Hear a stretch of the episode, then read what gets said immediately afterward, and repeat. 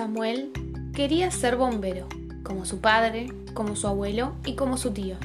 Lo deseaba con todas sus fuerzas. Samuel sabía todo lo que se podía saber sobre el fuego, los incendios, el funcionamiento de los camiones y el protocolo de rescate. Su padre se lo llevaba muchas veces a la estación de bomberos. Allí, todo el mundo apreciaba su ilusión y su coraje. Jamás nadie había visto nunca a un niño con tanta ilusión por ser bombero, porque Samuel no le temía nada y le daba igual que fuese en silla de ruedas.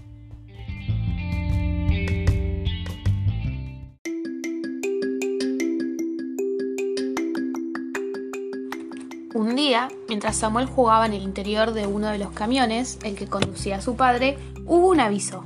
Se había declarado un incendio en el centro comercial más importante de la ciudad. Los bomberos subieron a toda prisa los vehículos para responder el aviso cuanto antes. Papá, estoy aquí, dijo Samuel cuando vio que todos los bomberos subían sin sacarlo primero. No te preocupes, hijo, no hay tiempo que perder, respondió su padre. Te vienes con nosotros. Genial, dijo el niño muy contento.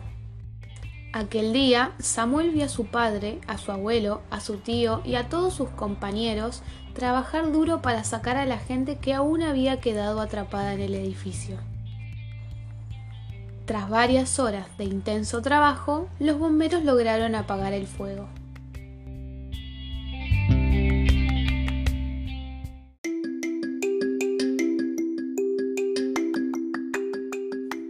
De regreso a la estación, Samuel le dijo a su padre, Papá, creo que yo nunca podré hacer esto, por mi silla. No estés triste, hijo, respondió su padre. Hay muchas otras cosas que podrás hacer. Todavía no he visto un bombero en silla de ruedas, papá, dijo Samuel. ¿No? respondió su padre. Entonces tú serás el primero. Pero no podré apagar fuegos ni salvar gente, dijo el niño. Podrás hacer otras cosas, hijo, ¿Cómo cuáles? Piensa en ello a ver qué se te ocurre.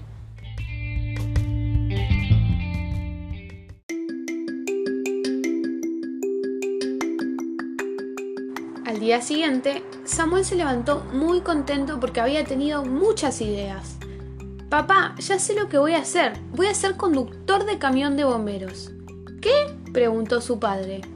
Diseñaré el primer camión de bomberos que pueda conducir una persona como yo, ¿No hay coches que pueden conducirse sin pedales en los pies? Yo diseñaré un camión así y lo conduciré. Fantástico, hijo. Además, diseñaré un andamio ascensor para poder encargarme de abastecer el camión y tenerlo todo limpio, listo y preparado, que también servirá para lanzar agua con la manguera desde afuera. ¡Wow! Veo que lo tienes todo pensado, dijo su padre sonriendo. Estoy en eso, papá.